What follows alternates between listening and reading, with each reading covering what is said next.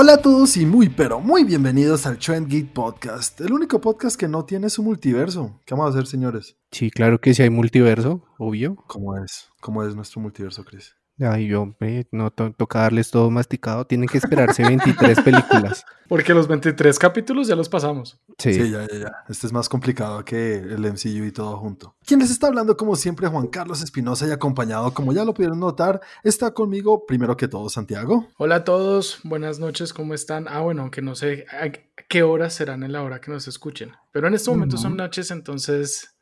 Y hoy que empezamos un poco tarde, entonces buenas noches. Sí, recuerda a la gente cómo te pueden encontrar a ti en las redes sociales y también cómo pueden encontrar todo lo que tiene que ver con Trend Geek también en las redes sociales. Listo, empecemos por entonces por Trend Geek.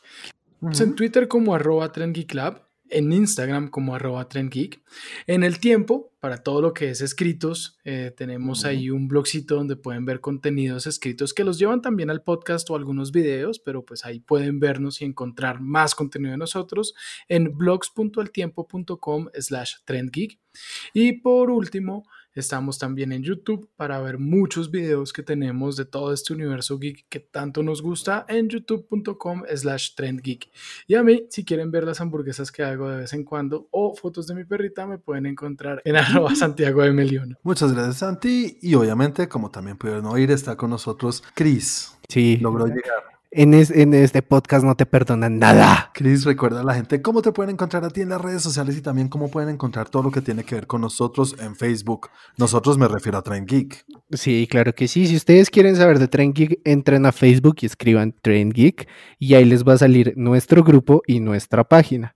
Si quieren ver qué hago yo cada día, que cada vez está volviendo más paranormal mi perfil, pueden seguirme como arroba 41 en Instagram. A mí me pueden encontrar en las redes como arroba Juanaldiño. Esta semana, señores, tenemos varias noticias. Vamos a hablar acerca, vamos, mejor dicho, vamos a tocar por encima los movimientos que han habido en todas las películas. No vamos a meternos muy de lleno en ese tema. Vamos a ver algo que pasó con la próxima película de Pixar. Un tráiler muy raro. Sí. Un posible spoiler que dio la señorita Natalie Portman sobre Thor Love and Thunder. Una serie nueva que me llama mucho la atención para HBO Max. Doctor Strange, la noticia que rompió el internet, creo que es la que más vamos a tratar. Y una sinopsis acerca de unas, una secuela, una secuela de un libro y una película que creo que a Santi y a mí nos gustó mucho. No he hablado de eso con Chris todavía, pero vamos a ver más adelante. Primero que todo, comencemos como cada semana hablando de lo que cada uno experimentó en cuanto a entretenimiento. Comencemos contigo, Chris. Cuéntame, ¿qué tal estuvo tu semana y qué viste? Yo estaba amenazado, entonces eh, le dediqué bastante de la semana a ver The Boys. Muy bien, muchas gracias. Porque si no me iban a levantar acá en el podcast, como les dije, acá no le perdonan nada a uno. o sea que ya lo terminaste, ¿no? Sí. Y miren que tengo una apreciación muy buena y ya creo que me está gustando esto de que ustedes hablen y después yo vea las cosas con muchísima fuerza que esta segunda temporada es un, ¿qué te digo yo? En los animes utilizan una vaina mucho que es después de los rellenos, utilizan una temporada entera para hacer el arco de una siguiente etapa de la serie. Siento que esta segunda es eso y que necesitan romper algo muy grande en la tercera. O sea que este es como un avance para llegar a algo Es- más grande en la Lo llamaría de transición. Ahorita hablamos los tres de esto, porque vimos los tres ya al final. Sí, Ha- Hablemos de spoilers. No, no, no vamos a hablar muy de lleno en spoilers, pero sí de lo que nos pareció y cómo nos gustó. Chris, cuéntanos qué tal te pareció en sí toda la temporada y el final. A mí me parece una vaina de locos la carga política que le meten hasta... Me parece que es una vaina brillante, ¿sí? Cómo logran desde un punto, desde algo sarcástico, la comedia y toda la vaina, llevarte a dar unos taques serios, porque todavía recuerdo, y, me- y me gustaba mucho esa comparación que le hicieron con lo de Infinity War y esta cosa de las mujeres, o sea, me pareció muy, muy genial, porque es una manera sutil de decirte como... Mira cómo se vio de estúpidas las cosas que haces, ¿sí? Y siento que le dicen un poco eso también a América. Es como, mira cómo nos ¿Sabes? vemos de estúpidos por fuera. O sea, si tú le preguntas al director como, oiga, pero usted quiso decir esto, y dices, no, yo solamente utilicé algo que se usa mucho en las películas, ¿sí? Pero No, tú lo entiendes que- como que es un batazo. A mí me parece que la crítica durante toda la serie y toda la temporada no es sutil. Cuando están filmando la película, cuando están en grabación y que dicen, bueno, mujeres al poder, ahora esto lo van a hacer las mujeres, ahora tenemos una mujer gay, ahora no sé qué. Esto es como, como la crítica del tenemos que resaltarlo, tenemos que resaltarlo. Pero hay una escena específica en la cual hay un comentario muy sutil de, ah, las mujeres get it done, o sea, las mujeres lo hacen, eso, eso sí fue sutil, eso sí fue ahí puesto, punto. No necesitaba más. Bueno, Chris, ¿y qué más te pareció chévere de la segunda temporada? A mí siempre me trama, lo, es que yo lo que más le admiro a esta serie es que humanizó mucho los héroes, ¿sí? Si bien tenemos muy en claro que hay, eh, es por ejemplo como cuando hablas de Superman. Y el humano es malo. Exacto, exactamente. Sí, o sea, les dio tantos defectos que tú lo ves y dices, maldita sea, tú te imaginas donde si hubiera un componente de ese tipo y se le diera acá a la gente, estaríamos, estaríamos todos muertos ya. Sí, obvio.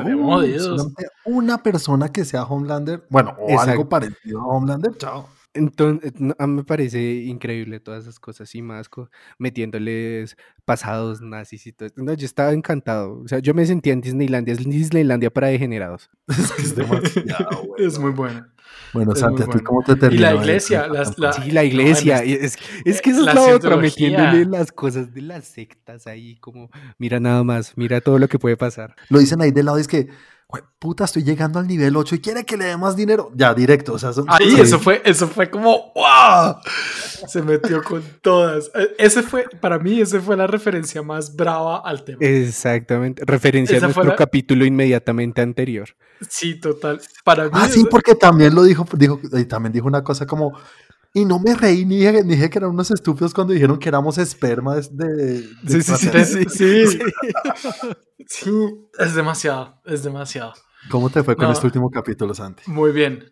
Con estos últimos dos me fue muy bien. Y mm. este definitivamente la saca del estadio y ya vuelve. Y yo creo que lo que yo estaba diciendo desde un principio que decía como me falta un poco, me falta un poco, es lo que acaba de decir Chris.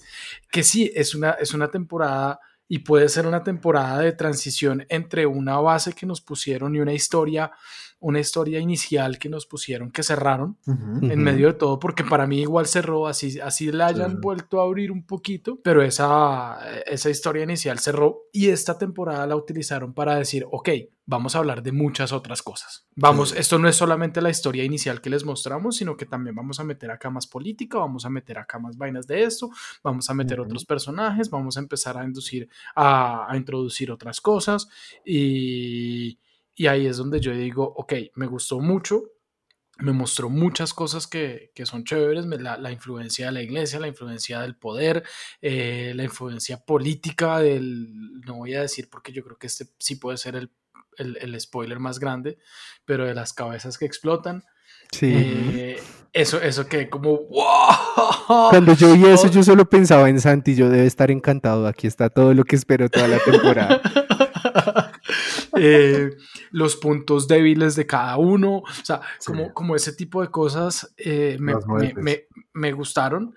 Y, y, de hecho, hoy, antes de venir a grabar, estaba hablando con un amigo en el, en el parque con los perritos y me estaba diciendo como, no, pero es que súper chévere, me gustó mucho la serie, además lo que más me gusta es cómo pudieron adaptar la época, y yo, la época, me dice, sí, en el cómic, yo, ah, estoy en el cómic, no sabía. No, realmente no lo sabía, pero él me decía que el cómic era también súper político, pero era de la época de Bush, y que tenía todas las referencias de Bush, y que lo había visto, pues cuando había visto la serie, dijo como, sea, la supieron adaptar muy bien a esta época y al gobierno actual. Muy chévere. Bueno, señores, a mí este último capítulo creo que es me fascinó, me encantó, incluso me hizo llorar en una parte, o sea, no puedo creer que una serie me pueda hacer esto porque en un momento estoy cagado de la risa, en otro momento estoy como en serio brincando de la felicidad cuando se unen en serio de una manera bien mujeres al poder a la jeta otra vieja. Sí. Y después lo que pasa al final con la esposa de Butcher, y, todo esto fue puta para mí. Eso, y, y, hay un nivel de actuación, como lo dije la semana pasada, muy grande por parte de Carl Urban y lo que hace Homelander es que solamente con las expresiones de la cara y que es indescriptible lo que puede hacer este actor y lo que hace con el personaje. No, a mí esta serie me fascinó y el final me dejó impresionado. salí muy feliz y quiero más ya, quiero más ya y no sé, ojalá no se demore tanto. Entonces nada, bueno, pongámosle una nota a esta segunda temporada, Chris. Nueve. Eh, Santi. También nueve. Yo también voy con un nueve. Y me gusta que lo haya dejado uno ahí en un como en un subidón. Eso es lo bueno de cualquier hype. Bueno, señores, entonces nos gustó muchísimo, súper recomendada. Para los que no han visto, por favor, vean la. Les va a encantar. Eh, Chris, ¿qué más viste esta semana? También estuve eh, recuperando tiempo perdido en muchos animes que tenía atrasados para Muy bien. So- so- soy muy fan de One Piece, pero esa vaina no va a acabar nunca, entonces no puedo seguir viéndola sin que me dé un colapso nervioso. Es, es una serie muy difícil de seguir, ya rompió el récord de ser el anime más largo de todo el mundo, lleva como, lleva lo que yo llevo ¿Cuál de vida, tiene como ¿Cuál es? 26 ¿Cómo se años y sigue en emisión. One Piece, ¿En así, serio? sí, One One Piece. Piece. sí, No, pero Juan Piece soy muy fan, no. Soy muy Juan fan, González no, no. no, pero Ah, soy muy fan de esa vaina, sí. ¿De qué se trata por encima rápido? está como ambientado en los piratas. Entonces es un Ujú. muchacho que quiere ser el rey de los piratas. Para ser el rey de los piratas tienes que encontrar un tesoro que se llama el One Piece. Ujú.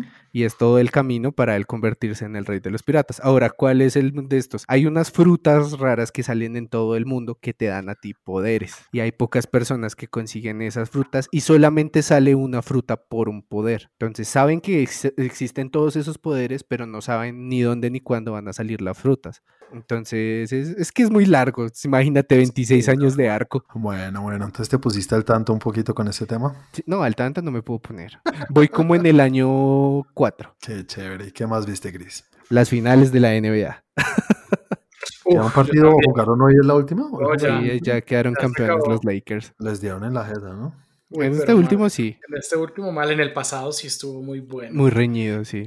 Uf, el, el- el no partido, el quinto partido estuvo muy, muy bueno. Y pues a raíz, bueno, ese es un spoiler del, de- del, del, del Train Git Game. Vi en las votaciones, vi algo que me llamó la atención. Y no sé si recuerdan, hay un falso documental de el viejo juaco que se llama I'm Still Here. Ay, sí, de Joaquín Phoenix. Uy, lo Sí. Sí, y no. pues, lo, lo quise Durante ver. eso a mí me cayó mal, me caía Sí. muy mal. Juan. Exacto, entonces sí escuché muchas cosas y quise verlo y la verdad sí me indispuso bastante también. Que quiere ¿Por volverse qué? rapero y no sé qué cosas. eso me Sí, sí. ¿Por qué? Es que está muy cargado al personaje que él interpreta y es como tan.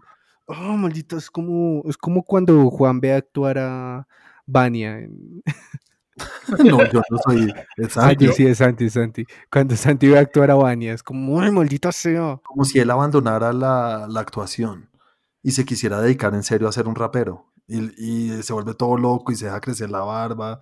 No, es- mira solamente el trailer, el, el póster y ves que se volvió como un desechable. Sí, ¿Lo dijo o, para qué lo hicieron? Creo que es como artístico la estupidez. exactamente. Y sabemos que a Juan le fascina todo lo artístico. ¿Sí? Mis colegas son lo mejor que hay. Exactamente.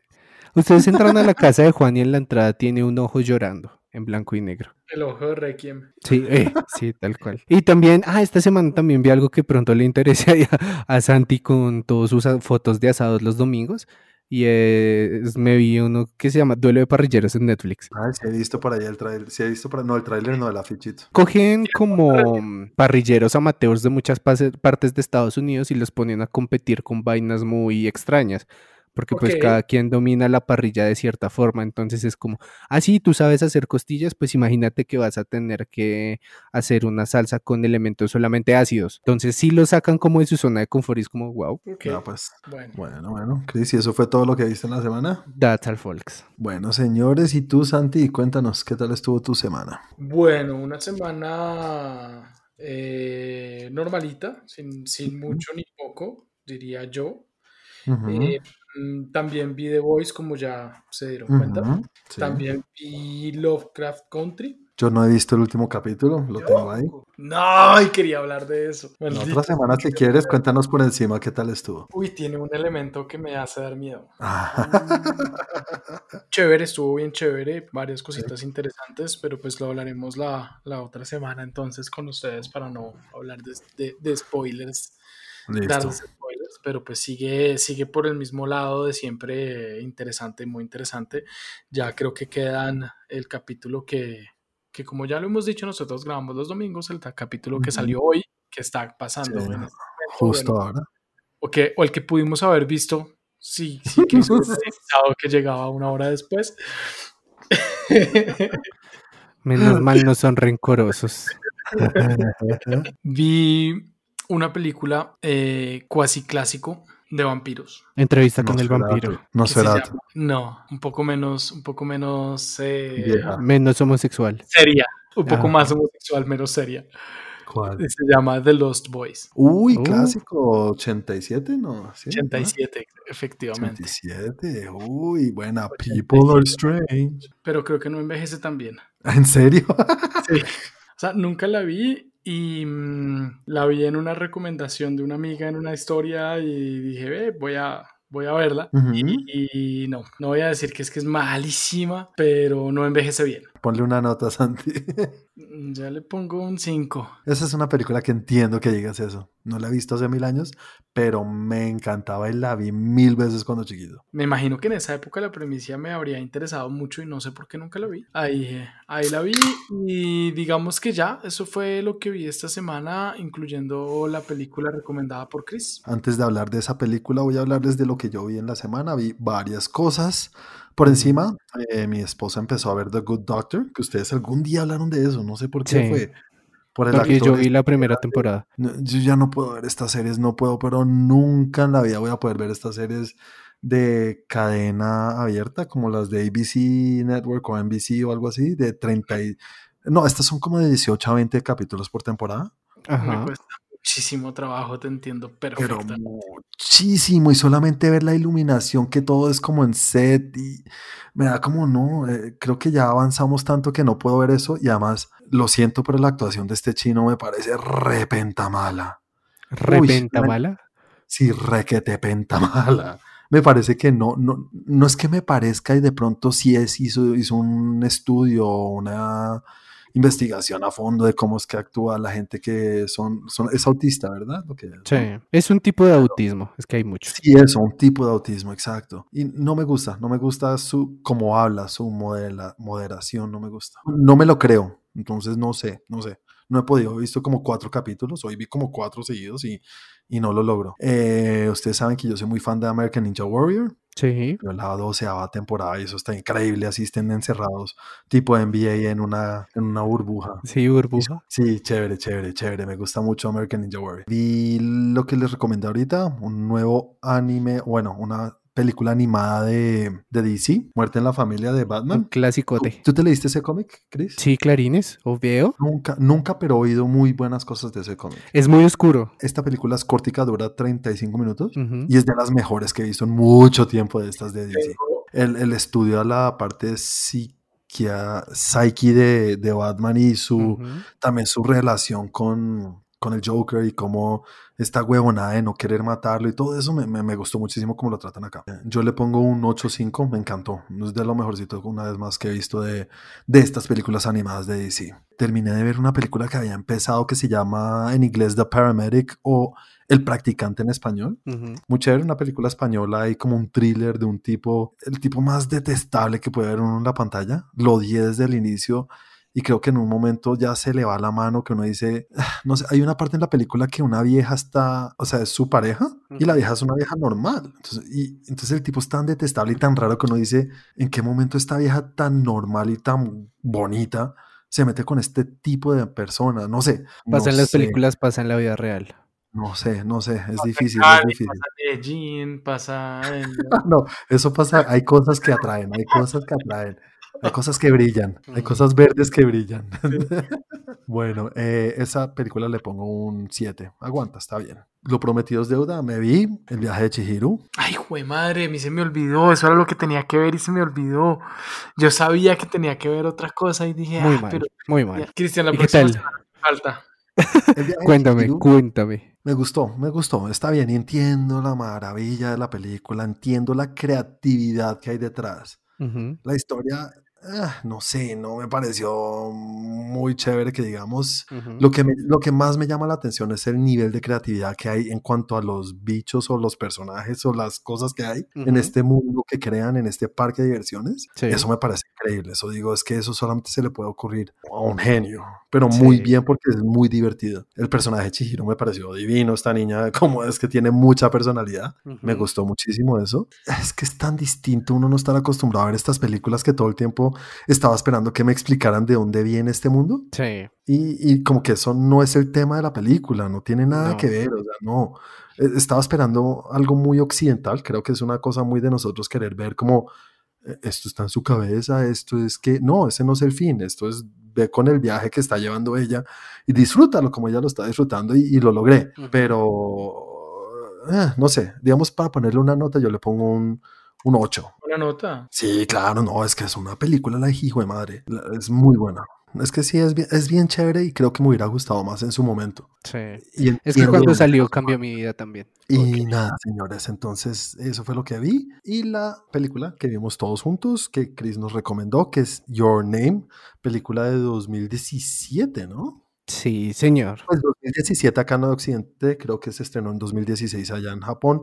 Película que rompió toda clase de récords, tumbó a Ujú, Chihiro de la película más taquillera de la historia, pues de, de anime. Comienza tú, Santi, hablando, ¿qué te parece? A Juan como que no le gustó porque hizo cara de... No, habla tú, habla tú. Habla tú, habla tú, habla tú. Pues a mí sí me gustó, Juan. Me gustó más, me gustó más Quiero comerme tu páncreas. Ujú. ujú, Pero me pareció chévere la película, o sea, igual es una... Me pareció un poco, un poco larga, se alargó un poco. Ujú. Le habría podido hacer varios cortes para hacerla un poquito más, eh, más condensada. La historia me pareció chévere, me pareció interesante, me gusta la forma como le meten como la mitología, como el tema de las de los hilos, eso, eso me gusta.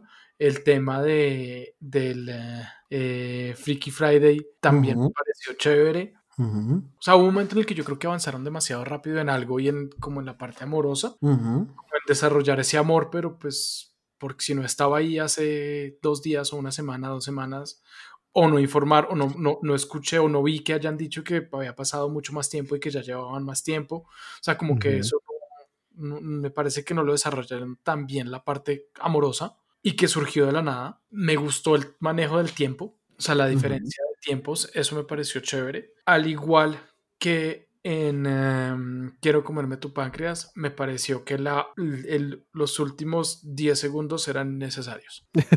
Bueno, bueno. eh, ¿Hace cuánto fue que hablamos de las nuestras películas favoritas animadas? Hace como dos semanas o dos, tres semanas, ¿no? No, hace más. Creo que si yo hubiera visto esta película hubiera estado ahí. ¿Sí? Esta, es- esta película a mí me volvió mierda. Me... Uy, no saben cómo me gustó esta película, Chris. O sea, yo decía, Chris es mi héroe, gracias. qué, qué historia, en serio, que yo no podía creer las cosas que estaba viendo. Y yo decía, es que esto, estos manes son unos duros. Quiero ver más como este. Y creo que eso eh, le hizo daño un poco a Chihiro. Sí. ¿La viste como- primero o la viste después? la vi después de Chihiro. Y no, todo, todo, todo, la- lo que tú estabas diciendo ahorita, la, ese, ese, ese mostrar lo que se está perdiendo, incluso en una cultura, uno, uno dice que acá se están perdiendo cosas del pasado, de nuestros ancestros, creo que allá pues pasa también, uno cree que allá es mucho más presente, pero no, las cosas se van perdiendo y se van viendo y, y eso es uno de los temas más fuertes en la película que me gustó muchísimo más allá de la historia de amor. Y la historia de amor a mí sí me parece que es mucho más tangible, no me pareció tan de repente como tú estás diciendo, me parece que... No, es que me parece que en la primera parte, o sea, como, como en, la, en la primera parte cuando empiezan a conocerse por medio de los sueños y de esta vaina, en ningún momento hay un tema como amoroso de atracción o algo así, es simplemente no te metas con mi vida, no te metas con la mía, mira, hagamos esto, hagamos lo otro y punto, de un momento a otro está enamorado y es como, pero ¿por qué? O sea, en ningún momento dentro de esos intercambios que hubo mostró un tema de, oh, me gusta esta persona, oh, eh, creo que me está atrayendo. Nada, fue como de, en un segundo ya me enamoré. me parece la forma más sincera de cómo alguien se puede enamorar de alguien. Es como bien conociéndolo en serio, literalmente como puede conocer uno a alguien. Yo no puedo conocer a mi pareja como ellos dos se conocieron. ¿Sí me entiendes? Sí. Sí. O a ninguna novia que he tenido en mi vida. Nunca en la vida voy a conocerla de una manera que se conocieron ellos que se conocieron demasiado bien. O sea, Sí. Como se levantaba el man todos los días. Así me levantaría yo. Sí. Sí. Pero entonces, eh, digamos que sí pudo haber sido de repente, pero después lo pensaba y decía, sí, es que es, es la manera más fácil de, de enamorarse de alguien, es que es vivir su vida y sé lo que es y sé cómo es en muchos sentidos que de pronto nadie más puede conocer. Entonces entiendo de dónde viene un poquito, pero digamos que le di un pase. Lo del tiempo es Mm. increíble. Sí. Es muy Uno no lo espera, ¿no? Ese es un batazo duro. Cuando se encuentran en, el, en la montaña y ahí fue cuando ya yo no pude más, ya, esto está muy que me volvió y lloré. lloré y lloré y lloré como un imbécil y mi esposa solo se reía porque ella estaba viendo otra cosa y yo estaba viendo eso en el celular. Cuando lloro entonces me río para no llorar y ella sabía, me decía, jajaja, sí, te estás riendo. me gustó mucho, me gustó muchísimo, me pareció muy bonita esa película, muy chévere, todo lo que tiene. Una película para mí, le- le- o sea, yo le pongo un 10 y hace rato no le pongo un 10 a una película. Ok, ok. Yo le pongo un 9. Y ¿Sabes una cosa que me gusta? Que el estilo de anime no se olvida, no, no, no se abandona. Entonces tú los puedes ver caminando y como que hay cortes en su caminada, no es, una, no es un movimiento fluido. Entonces uno dice, hey, no saben animar tan bien como una estupidez que voy a decir, como Disney. Sí. Pero luego es una animación en la cual muestran como el man está pintando la ciudad y cómo se acordaba de la ciudad y eso. O cuando, Increíble. O cuando llueve. Cuando No, está lloviendo, me pareció impresionante, que como wow. O sea, un nivel de detalle increíble que yo decía, "Jue puta, o sea, sí pueden, sino que es una decisión. exacto. haré- haré, sí. Es, un- es una decisión de mantener el estilo, pero Ujú. ciertos puntos decirle, hey, no es porque no podamos hacerlo. Y una cosa que sí, bueno, hay dos cositas que sí pensé que dije como, no, no sé, bueno, es una película que tiene cinco años, no, cuatro años, entonces no sé si es spoiler. Hay cositas que uno no puede pensar mucho de la película que uno dice como, y pues eso no cuadra. Y es que en esta época que están eh, pasándose de un cuerpo al otro, ¿en serio? ¿Tenían el celular y nunca vieron la fecha? Sí, yo lo pensé. Ah, Mm. Yo también lo pensé. Como que Eso nunca- es una- eso, uno y dos, como no sabían qué ciudad vivía, si ahí estaba. Exacto. Se- Y se se había iban al colegio. iba al, iba al colegio, o sea, uno sabe, y lo primero que hace es dónde estoy. Sí, sí. Dónde estoy, dónde estoy, estás en tal parte. Y, y Ujú. lo que está pasando en televisión o lo que está pasando alrededor, pues uno sabe en qué época está. Pero Sí. bueno, hace parte de la historia y, y yo creo que, o sea, lo pensé, pero mi, mi, mi, mi razonamiento en el momento fue, hace parte de la historia y lo hicieron de esta manera, eh, porque pues es ineludible. Entonces simplemente una decisión de no vamos a hablar de eso. Yo creo que fácil, la, la salida fácil hubiera sido, eh, háganlo en los ochentas que no existían los celulares. De pronto más fácil. Mm. Es- Quita ese, ese, ese, Y escríbanse, ah bueno, también tenían el teléfono y nunca se llamaron. ¿sabes algo interesante, Chris? No sé si tú te enteraste de eso, pero el director eh, Makato Shinkai, creo que se llama, Señor. eh, cuando salió la película, él decía que no estaba de acuerdo con lo que había hecho y que le faltaba mucho y que para él no estaba finalizada y que hubiera querido trabajarle más. Incluso le decía a la gente que por favor no la vieran. Pasa mucho en, dentro de la cultura asiática. Todos perfeccionistas, me imagino. Sí, no, y aparte que digamos que toda la, la película estaba en torno a dar un mismo mensaje y de pronto, uno nunca sabe, pero de pronto él, estas cosas como lo del celular y estas vainas, él sí las pensó y dijo, no, mientras no lo resuelva, no, no la puedo sacar. A, De- a- a eso era que él respondía. Él decía como cuando le preguntaban esas cosas, él decía, sí, yo sé que son errores, pero pues nunca la hubiera terminado. ¿Qué hubiera hecho usted? sí, tal cual. No, muy chévere, la verdad, me encantó. Gracias, Chris. Gracias. Santi, de una vez, ¿qué nos vas a poner para la otra semana? Uy, es que me ponen ahí una, una barra muy alta para... para... No, porque la idea no es, la idea no es romperle la cabeza al otro como lo hizo Chris. Yo tengo, yo lo estuve pensando y quería irme por una, una película que yo no he visto. Chévere. Sí, vale. Ok. Que digo, no la he visto, no sé si ustedes la vieron, lo más seguro es que sí, y de pronto le pueden pegar una, una, una revisitada, una, volver a visitar la película, y es eh, True Romance. True Romance, película escrita por el señor Quentin Tarantino, dirigida por Tony Scott.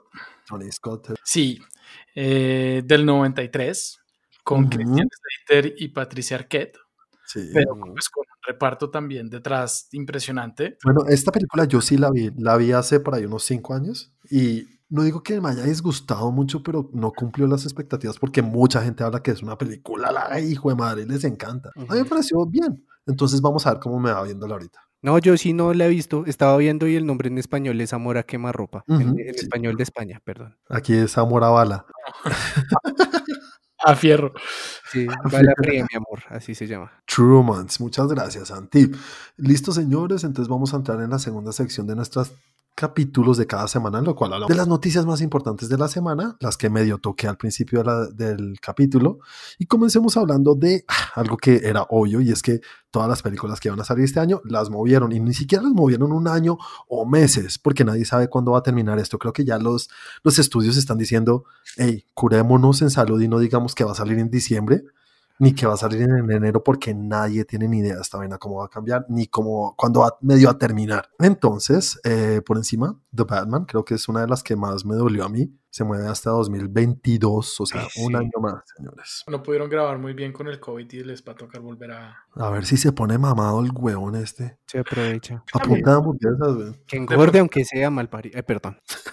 Sí, esto es algo que yo creo que pueden aprovechar para todas las películas. Por ejemplo, Dune. Dune también se movió un año entero, Sí. hasta octubre del otro año. Bueno, claro que es que esa decir, sí sería bueno que le metieran más coróticos. Ah, Pero es que esa yo ya creo que ya estaba cerrada. Esa ya estaba en el tarro, creo yo. Esa Yo también ya estaba lista. Estas van a salir todas las versiones que salga, va a ser versión del director. Todas van a ser versión del director. Antes de que salga la teatro. Jurassic World también hasta el 2022. Sí, eso también la corrieron. Esa no me mata. Esa ah, tampoco estaba aguantando mi respiración para verla. Pero pues ya no sé, eso ahí ya tenía clones, no sé qué. Yo ya estaba esperando dinosaurios zombies. es verdad.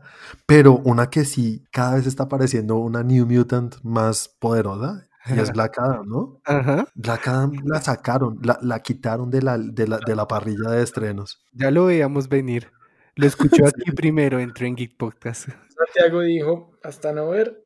Exactamente. Obviamente, creo que es una película que ni siquiera han empezado a filmar, entonces dijeron, no, no es que hayan dicho, no queremos hacerla ni queremos empezar a, a, a- filmarla porque no confiamos en ella, sino eh, por lo menos estemos seguros de una fecha antes de seguir con la huevonada de Black Adam. Puede Sí. ser.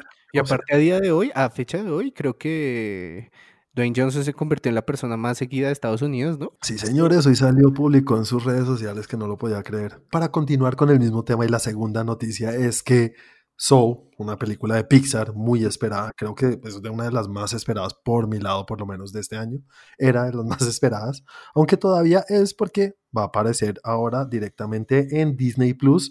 Y Ah, ya vamos a tener Disney Plus todos acá en Colombia, señores, entonces vamos a poderla disfrutar porque ni siquiera vamos a tener que pagar nada. ¿No ¿Cómo? sale como Mulan en, en, en premium? ¿Sale No, libre? libre para todos. Libre para todos el 25 de diciembre. Eso quiere decir que lo de Mulan no funcionó muy bien. Tal cual. Como la de los hermanos, eh, Onward. Como Onward, Sí. exactamente. Entonces, esta película, no, es que lo de, lo de Mulan ya ha tenido unos problemas estos días porque eh, parece que Mulan la sacaron en todas las otras plataformas. O sea, se puede adquirir a través de Amazon. No está en Amazon Prime, no, está, se puede adquirir a través de Amazon. Amazon. Se puede comprar en, en Google Play por el mismo precio que los que lo compraron que eran de Disney Plus. Entonces la Ah. gente está como, ¿en serio que arechimbos? Nosotros que somos sus suscriptores fieles, que creemos en ustedes, que pagamos 84 dólares al año por tenerlos, nos la dan por 30 alquilada hasta que después ya saliera. Obviamente ya cuando saliera, porque supuestamente creo que está programado para que en diciembre justo saliera ya para, para todo el mundo en Disney Plus. Ajá. Pero ahorita para los de Google y todo el mundo la podían adquirir por el mismo precio y ahí sí era tuya todo el tiempo que quisieras, o sea, era tuya de por vida. Eso sí es mostrarle cariño a sus suscriptores, ¿no? Así son hashtag Disney.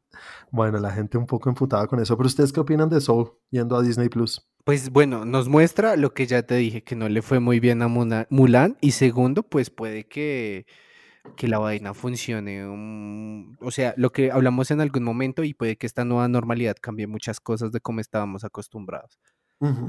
Puede que ese sea el primer paso. Toca ver si funcionó así como también funcionó con en un lanzamiento así que en cines, ¿cuál fue? Trolls, Trolls. Eso, la de Trolls, puede que la vaina funcione mejor por ese lado. Igual, pues también puede ser un gancho para tener muchos nuevos suscriptores para, para Disney Plus. De acuerdo. ¿Tú, Santi? Por, por dos bits, Ujú. pero también me hace pensar que la película de pronto no es tan buena como parece. A mí también se me pasa por la cabeza y me da una rabia. Me da una piedra. uy. Uy.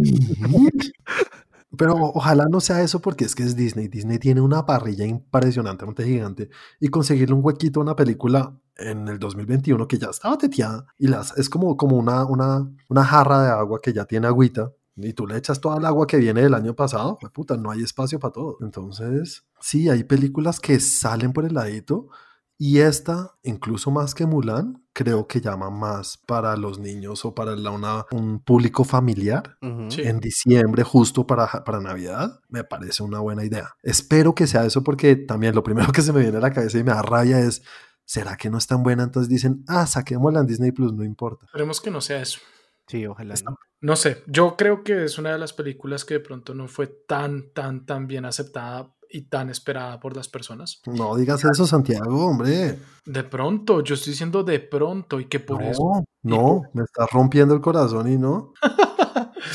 que de pronto por eso dijeron, pues mandémosla directamente para, para Disney Plus. Esperamos que no, porque son de esas que quiero volverme mierda ahí. Bueno, vamos a ver, esperemos que, no- que sea solamente una cosa de, de querer conseguir suscriptores. Y con una buena película creo que es la mejor forma de conseguir suscriptores y puede ser con eso. Entonces esperemos que sea eso, por lo menos desde mi punto de vista. Eh, señores, tercera noticia, o no noticia, sino un tráiler muy raro. Santi no lo compartió en, en el grupo. Santi, ¿qué te pareció ese tráiler que nos enviaste primero tú? El tráiler que estoy hablando se llama Fatman. Es un tráiler del señor con el señor Mel Gibson. Y es raro. ¿Cómo, cómo- Es cómo sería una sinopsis de esta película?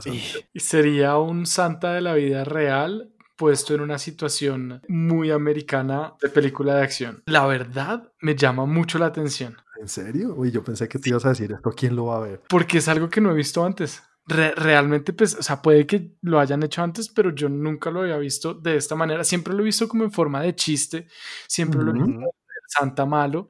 En este Sí. caso, me parece que no es un Santa malo, simplemente es un Santa que le tocó lidiar con la situación que tenía y no es, no es volverse malo, pero es echar plomo y es romper paradigmas. Es romper paradigmas de muchas cosas y, y me llama la atención. Además que el tráiler al principio fue como, ah, y después fue como, eh, espere un momentito, espere un momentito, un momentito. Venga, espere, espere, espere. Y- Uy, esta vaina como que se va a poner buena. Entonces, obviamente no creo que vaya a ser un peliculón. O sea, no creo. Pero me llama la atención. Me llama la atención. Vea, Yo creo, pues, yo creo que puede llegar a ser de culto. Estoy de acuerdo contigo, Chris. Lo que acabas de decir es muy... No lo había pensado, pero puede ser. Y Sí. creo que es lo que están buscando, ¿no? Sí, yo también creo que puede ser así. Es que yo lo veo, yo lo veo y siento que es como el Santa que existiría en el universo de The Voice. Puede ser. Sí, sí, Homelander llegó Navidad.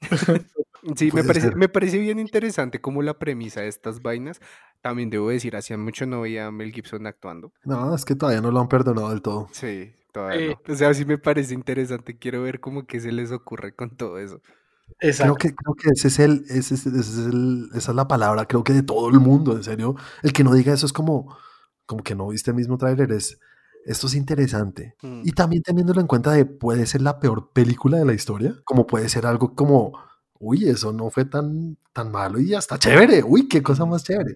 Y de un, un, wow, no me lo esperaba así. La premisa original, o sea, no, no sé cómo es porque no la he leído, pero la sinopsis, creo que a mí me lo cuentan y digo, eso es una comedia.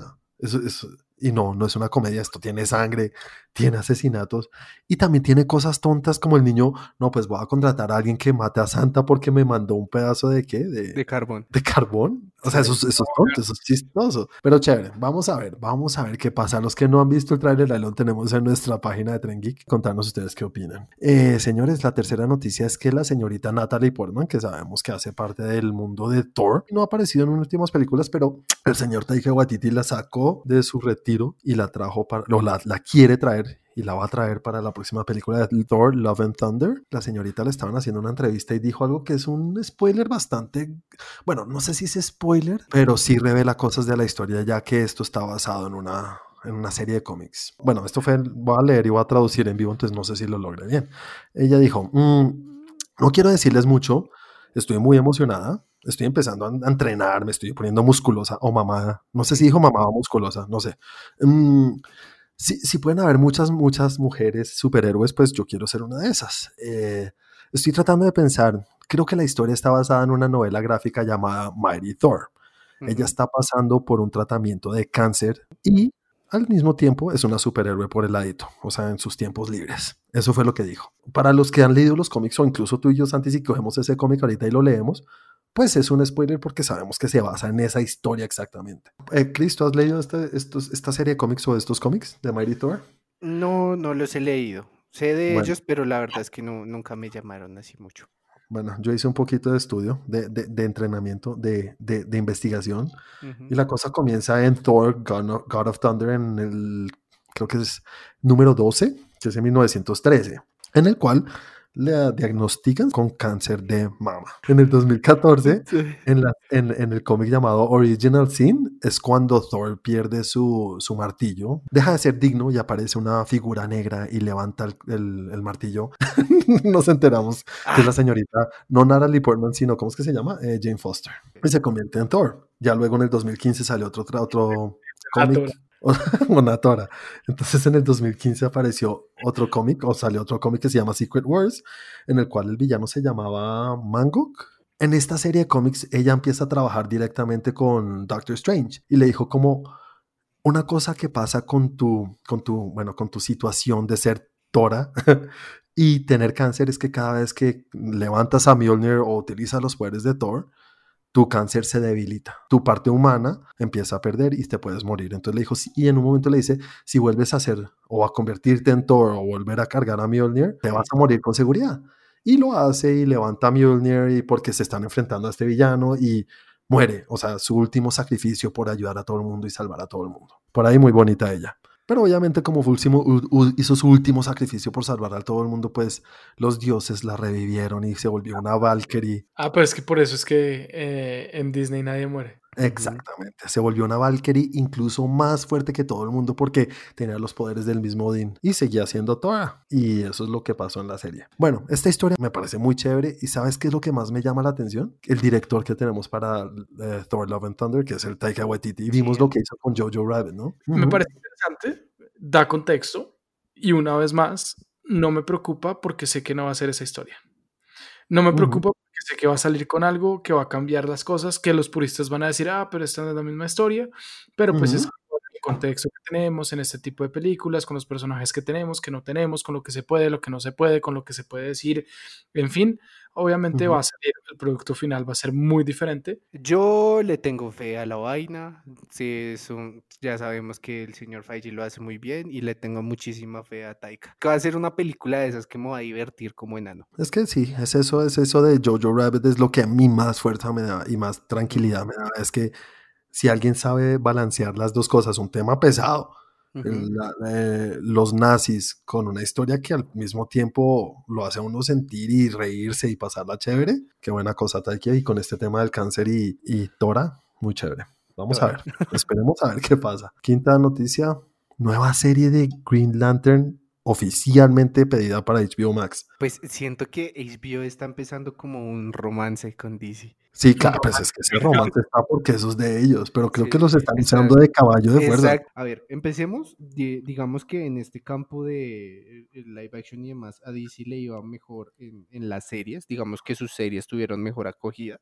Y sí esperaba en algún momento ver algo de Green Lantern. Green Lantern es un gran personaje que desafortunadamente tomó malas decisiones a nivel de películas y demás.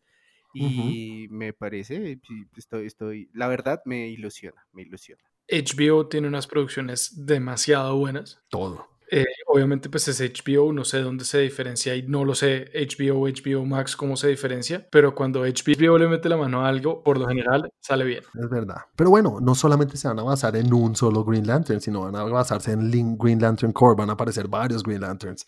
Va a aparecer Guy Gardner, Jessica Cruz, Simon Bass y Alan Scott. Pero algo ahí del reporte que es muy interesante es que no hablan de Hal Jordan, que es, yo creo que es el Green Lantern de casi todo el mundo. Y tampoco hablan de John Stewart, creo que es el otro también muy conocido. Pues que te dijera, yo creo que no van a tocar esas historias porque esperarían mucho de ellas para hacer una serie, pienso yo. Ujú, es muy probable, sí, señor. Como lo mismo que porque no hay una serie así live action que se llame Batman y sean las historias de Batman, o Superman y sean las historias de Superman, sí. Si no están basadas en historias aparte, Smallville, eh, Gotham. Pero ¿sabes algo interesante de esto? Que vayan a utilizar a Alan Scott porque obviamente pues eh, todo el mundo sabe que es un personaje abiertamente gay Sí. desde de toda la vida. Entonces, pues creo que nunca lo habían hecho antes, ¿no? Pues de toda la vida, no, después de los New 52. Eso de los New 52, pero bueno, pues supuestamente toda la vida ha sido gay. sí, de toda la vida de él. Sí. Cada vez somos más in- incluyentes. Eso está bien, eso está bien, me parece interesante y creo que es el momento de hacerlo también. La noticia, y esta sí es la noticia que seguimos con el tema de Spider-Man 3. Revolucionó el Internet y nos dio fanmates medianamente excelentes. Obvio, pero es que solamente lo que estábamos diciendo de la posibilidad de tener a al señor Jamie Foxx, pues ahora metiendo al señor Doctor Strange, ya confirmado que va a ser parte y que va a ser el nuevo mentor para Spider-Man. ¿Qué te parece eso, Santi? Obviamente chévere tener a Doctor Strange en, en Spider-Man, obviamente entre, entre más personajes de Marvel que pasen a la, al universo de Spider-Man, pues mejor, más chévere, más, más se unen las historias, eh, más largo va a ser el tema. Mm, digamos que más se va a involucrar con todo lo de, con todo lo de Marvel y eso me gusta. Lo que me gustaría es que no lo pusieran como el nuevo mentor, que no fuera como, ah, bueno, es que ya no está Tony, entonces tenemos que encontrar otra figura paterna que lo leí por ahí en algún lado, entonces la nueva figura paterna va a ser tal. No, ya no es necesario. Ya está grande y hace películas de grande. No, pónganlo como un aliado, como un amigo, como una persona que está ahí, eh, que tengan una buena relación, en fin, pero pues no le den otra vez ese contexto del nuevo el nuevo Stark en la vida de, de, Peter. Sí, no es el nuevo papá, no es el nuevo, no, háganlo más, más de compañeros. Obviamente, pues es una persona que ya es mucho más adulta, que ha recorrido, entre comillas, muchísimo más. Y, pero, pero pues no lo pongan como en el rol y no lo lleven adelante como el nuevo padre, el nuevo, la figura paterna de, nada, no sé, eso, eso es lo que no me gusta. De resto, todo me parece muy chévere y, además por el contexto que le da del Multiverse of Madness. De acuerdo contigo completamente. Chris. Yo pienso que lo están llevando más es como un guía para que encuentre su camino. Siento que sería una apuesta arriesgada, pero pienso que les iría muy bien si en estos momentos Marvel apostara negociar ahí con Sony y que la nueva fase de lo que vayan a hacer en el MCU sea en torno a Spider-Man. Que él realmente después de esto tenga que empoderarse y es cuando salgan eh, las New Avengers y que realmente él se convierta en una figura a seguir. Aparte que siempre ha estado y todas las noches que me acuesto pienso en, ah, no se me olvida que hay un guiño a Miles Morales. Sé que en cualquier momento va a ser el, el gancho para que eso estalle. Además, como dice Chris, es, el empoderamiento está de moda. En cualquier momento van a salir solo universitarios. Nosotros podemos hacerlo. Pero antes de las nueve, que hay toque de queda. ¿Sabes una cosa que dijiste, Santi? Lo mejor es, es tener buen, buen reparto en, esto. Más que sea Doctor Strange, tener a Cumberbatch en una película siempre es una buena noticia. Otra cosa es la de la parte de paterno o, o figura o mentor podría ser, pero solamente enfocado a esa parte de multiverso, porque pues ya viene esa parte que lo guíe, que tenga esta parte de sobrenatural, o eso que es, eso no es sobrenatural, eso es mm, como esta parte mística que tiene el tema toda esa parte mística me gustaría que él fuera el que lo va a guiar, porque pues si lo van a meter también en la parte multiverso, pues necesita alguien que lo, que lo guíe en ese sentido. Entonces, pues quién mejor que Doctor Strange. Y necesitamos a Spider-Man, Spider-Man de verdad, y no mini, mini Spider, mini, mini Iron Man, ni mini Strange, no sé cómo decirlo. Spider-Man funciona muy bien por sí solo. Y bueno, señores, la última noticia del día de hoy es que el, el, escritor señor Ernie Klein escribió la sinopsis, o bueno, ya sabíamos que iba a salir la segunda entrega de Ready Player One, Ready Player 2. Sale, Ready Player 2 como libro, sale a final de año estar ahorita noviembre, diciembre. Es que ahorita estamos en New York Comic Con, entonces salió ahí y confirmó esto, pues salió y nos dio la sinopsis de esta segunda entrega del libro. Para los que no saben, para Santi, o por lo menos para mí, creo que para los dos es uno de los libros que más nos han gustado en los últimos tiempos. Sí, así es. Me encanta sí. este libro. Y la película es 30% del libro. Eh, por encima, la sinopsis. Días después de lo que pasó en la primera entrega, el señor James Holiday en su, en su concurso del señor James Holiday, Wade Watts hace un descubrimiento nuevo que va a cambiar todo. Dentro de las bóvedas de lo que se ganó encontró otra cosa nueva, un avance tecnológico que una vez más puede cambiar todo el oasis. Y lo que pasa es que esto llevará a una nueva, un nuevo acertijo, o sea, es decir, un nuevo easter egg. O sea, es como continuar el juego de lo que pasó en la primera. Y ahí empieza una nueva aventura. No voy a leer el resto de lo que dijo, pero esta es básicamente la, sinopsis que dijo. Eh, va a haber un nuevo malo y que va a ser mucho más difícil de lo que pasó en la primera. ¿Qué te parece, Santi? ¿Qué me parece? Me parece que están, que lastimosamente le están queriendo sacar más plata. me parece que, que no sé si Ernest Klein cuando escribió el libro dijo voy a escribir un libro de esto y lo cerró y después le dijeron, oiga, es que su libro es muy bueno, haga otro. Y fue como, venga, venga, haga otro, haga otro, haga otro, nosotros le pagamos. Y bueno, ¿de dónde saco otro? ¿De dónde hago otra historia? Ah, pues sí, cojamos acá. Resulta que no era el último easter egg. Hay otro easter egg. Eh, ah, me parece fácil. Esa es la respuesta. Perdón, me parece fácil. Sí, se siente un poco como necesitamos de alargarla de una forma, ponte creativo. Y pues así muy creativo. es que, sí, es como, es la misma historia, pero te la voy a contar de otra forma, ¿sí? Es que yo creo que ese es el problema. La primera cerró bien ahí. Total, no había necesidad. Final hay un moño, un final completo. Invéntate otra cosa, no sé. Bueno, pues a mí me pasa igual, es eso, es como muy fácil.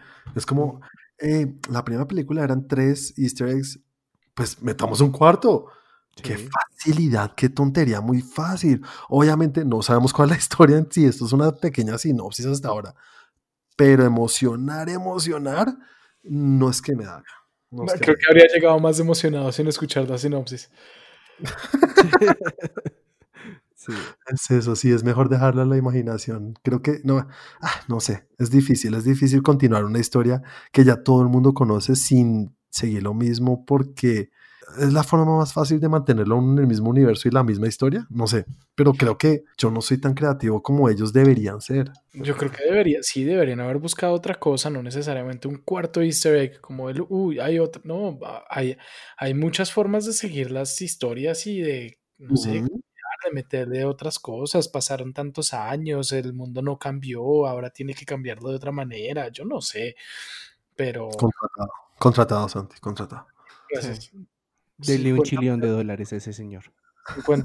50 mil dólares mensuales. Bueno, tocará esperar. A ver, señores, llegamos a la última, última sección, que no sé qué sección es, y es la nueva sección en la cual hablamos de nuestros Trendy Games, en el cual hablamos de lo que nos parece acerca de cualquier lista, tema o cosa que tenga que ver con el cine. Decidimos cada uno cuál es nuestro favorito en cuanto a ese tema o actor o lo que sea, director que tenga que ver con el cine, ¿cuál fue el tema que propusimos de la semana pasada? Do, do, do, do, documentales. ¿Cuál es nuestro documental favorito? Señores, ¿qué fue lo que dijeron la gente? O bueno, no, señores, señor Cristian, ¿qué fue lo que dijo la gente en nuestras redes sociales? Pues vean que tuve una irada discusión con varios de nuestros seguidores porque, mm, bueno, ahí no hubo pierde, no sé si vieron ese, me pareció muy bueno, dice mucho acerca de American Factory. American Factory creo que es un documental que yo no he visto. Yo eh, esto Netflix, ¿no lo vieron? No.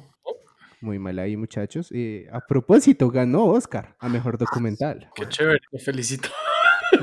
Pues yo sí tuve la oportunidad de verlo, eh, te pone a pensar bastante, que creo que es parte de los objetivos de los documentales, darte como una vista más acertada de la realidad acerca de las cosas que ves. Pero nuestros suscriptores, este, tuvimos ahí varios discusiones porque me decían, no, pero vea, es que este es un documental. Yo decía, no, no, no, eso es un, un falso documental, refiriéndonos, por ejemplo, a eh, The Final Tap, creo que es, sí. Final Tap, eso es una comedia totalmente. Es un falso documental y me decían, sí, es falso, pero es un documental. Y yo, a ver, a ver, ¿qué te mm. dijera? Mm. Un falso documental yo lo pondría como otro género y me decían, no, pues es un documental, y si es falso no, pues es documental. Y yo, a ver, a ver, entonces me cité con varios de ellos para darnos el... No me interesa. y por eso entonces, yo había puesto en la lista varias de los que había eh, escuchado del señor Michael Moore. Sí, señor. Eh, por ahí alcanzó a rozar algo Fahrenheit 911 y el favorito de la crítica que es Capitalismo, una historia de amor. Sí, sí, señor. Bueno, señores, entonces continuando contigo, Chris, cuéntame cuál es tu documental favorito. Yo tenía uno favorito hasta que después me di cuenta que era un falso documental, por eso no peleé tanto. Pero yo creo que uno de los documentales que más me cambió la cabeza lo vi eh, cuando era muy adolescente y fue precisamente Fahrenheit 911. Fahrenheit 911 me dio una, o sea, me, me dio lo que soy conspiranoico hoy en día. Me puso a pensar muchísimo, me enseñó muchos términos, operaciones de falsa bandera, cómo funciona el mundo, eh, las intenciones reales de la política estadounidense de la época y ahora. Y sí, o sea, como que me hizo, me hizo un cambio en la cabeza y por eso lo recuerdo bastante. Fahrenheit, es chévere, es chévere ese documental. A mí me gustó mucho también en ese momento. Bueno, eh, Santi, cuéntame cuál es tu documental favorito. Bueno, yo tenía un documental favorito. Eh, antes de, y ya lo tenía pensado, ya lo tenía revisado, ya había dicho este es. Y en la lista, si no estoy mal, Juan propuso otro documental que dije, mierda, me jodiste. Me voy a mantener con mi documental que había escogido porque me gusta mucho, porque me parece una historia muy chévere. Sin embargo, voy a nombrar el otro documental porque también es un documental que me marcó y que me gustaría que la gente viera. Entonces, el que, el que me gustó y que, la, que quisiera que la gente viera se llama Want You Be My Neighbor. Es un documental de, de la historia de un señor que se llama Fred Rogers y para mí esa persona encarna lo que es alguien bueno. Sí, es muy bonito. Es un, es un, documental muy, muy bonito. Es un documental de una persona, es un, es una, era un señor muy conocido en Estados Unidos que acompañaba y que daba programas de, para niños. El caso es que era, era, era un señor que tenía un programa para niños y peleó mucho por su programa para niños porque salía en cadenas eh, públicas y en un momento le iban a cortar, de hecho, el, el, el el dinero que le entraba para poder hacer su programa y fue una persona que se dirigió directamente al Senado y logró sacar adelante su programa. O sea, eh, tenía una influencia muy grande hacia las personas de una buena manera. Eh, hay una historia adentro que, mm, que me gustó mucho sobre, sobre la igualdad y cómo tratar a las personas siendo una persona supremamente religiosa porque iba, él, él creo que era pastor o iba a ser pastor y se retiró o algo por el estilo. y, y o ministro o algo por el estilo. O sea, era alguien muy, muy religioso. Y el tema, el tema de, mm, de igualdad hacia las personas, hacia los géneros y el trato hacia los géneros, él lo pone de una manera que me pareció espectacular la forma como lo manejó en un momento y habla, eh, tenía una persona en su casting, digamos, en su cast, en su grupo de trabajo, que era gay, en su crew, que era gay, no era abiertamente gay, pero era gay. Y negro. Y, negro, además. Y en un momento, eh, él cuenta la persona en el documental y dice, eh, hubo unas historias hacia, hacia, hacia pues, eh, género y gente pues que odiaba el género y no sé qué y tuvo bastantes problemas y cuando él salió y dijo que era gay pues el miedo más grande de él era cómo Fred Rogers lo iba a tratar porque pues él sabía que era una persona supremamente religiosa y que iba a estar en contra. Y Fred Rogers lo único que le dijo es mm, tú eres tú eres una persona y yo te amo como persona punto. Dice pero soy gay tú eres una persona y yo te amo como, como la persona que eres. Entonces es un documental que realmente le da a uno una visión muy bonita de, de, una, de un señor que hizo todo lo posible por ser bueno y porque las personas y los niños se educaran de la mejor manera siendo buenos niños. Ay, qué hermoso. Es muy bonito, ¿no? Es muy, es, muy, muy bonito. Y el otro, que para mí sí es mi favorito por otras razones, y es porque me le toca el, el, el, el tema de la música, se llama Searching for Sugar Man. Es muy buena esa cuenta. En el 2012 salió, ganó Oscar, si no estoy mal, en el 2012 como mejor documental. aparte de que la música es buenísima de Sixto Rodríguez, me parece que el cómo convertirse en una leyenda y en una sea, una persona que se convierte en una leyenda, en una persona súper importante para un país, es totalmente desconocido. Cómo sigue con su vida después de volver a encontrar la fama, cómo cuentan esto y cómo el personaje sigue siendo el mismo, las influencias de la música, el, mundo en el que vive siendo, eh, me parece un personaje. Ese personaje, esa persona me parece impresionante. Este tipo, eso es lo que más gusta de ese documental, es que es increíble. Esa es la palabra. Yo sé que uno siempre dice, es que eso es increíble. No, pero esto literalmente es increíble que alguien le pueda hacer.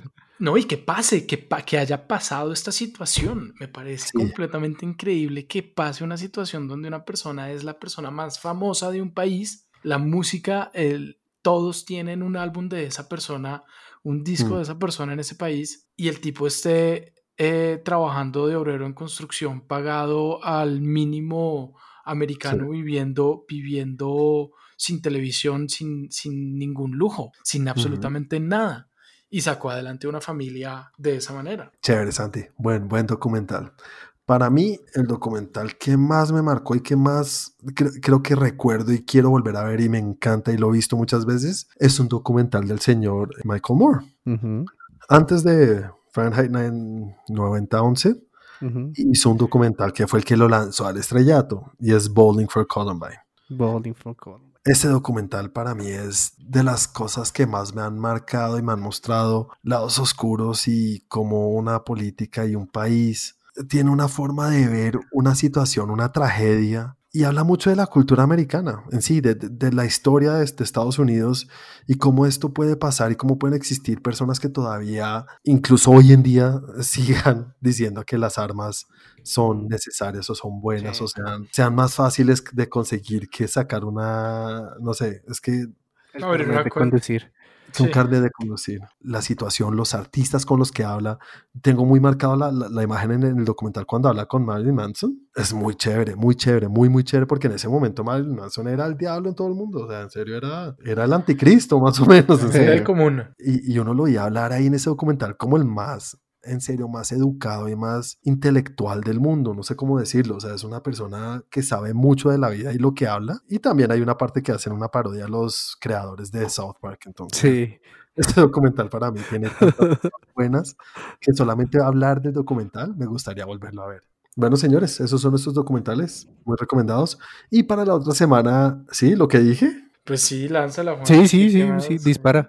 Para la otra semana decidimos gracias a que existe una nueva película que está en el número uno de la lista de las 10 películas de, de Colombia. Pero es que Lo cual no es que sea la mejor referencia. Pues le ganó Pasión de Gavilanes, diablos. Pasión de Gavilanes ni siquiera está en la 10, yo no sé qué pasó. Ah, es que salió Pedro el Escamoso. Pirulino vuelve mierda lo que Entonces, a raíz de que el señor Adam Sandler tiene una película y está en el número uno, vamos a decidir nuestra película favorita de la filmografía del señor Adam Sandler. Muchas, muchas películas. Tiene muchas películas. Puros clásicos de mediodía. Listo, señores. Entonces esa va a ser nuestra encuesta. Gracias, Chris, por crearla en Facebook para la otra semana y nosotros vamos a decir nuestra película favorita.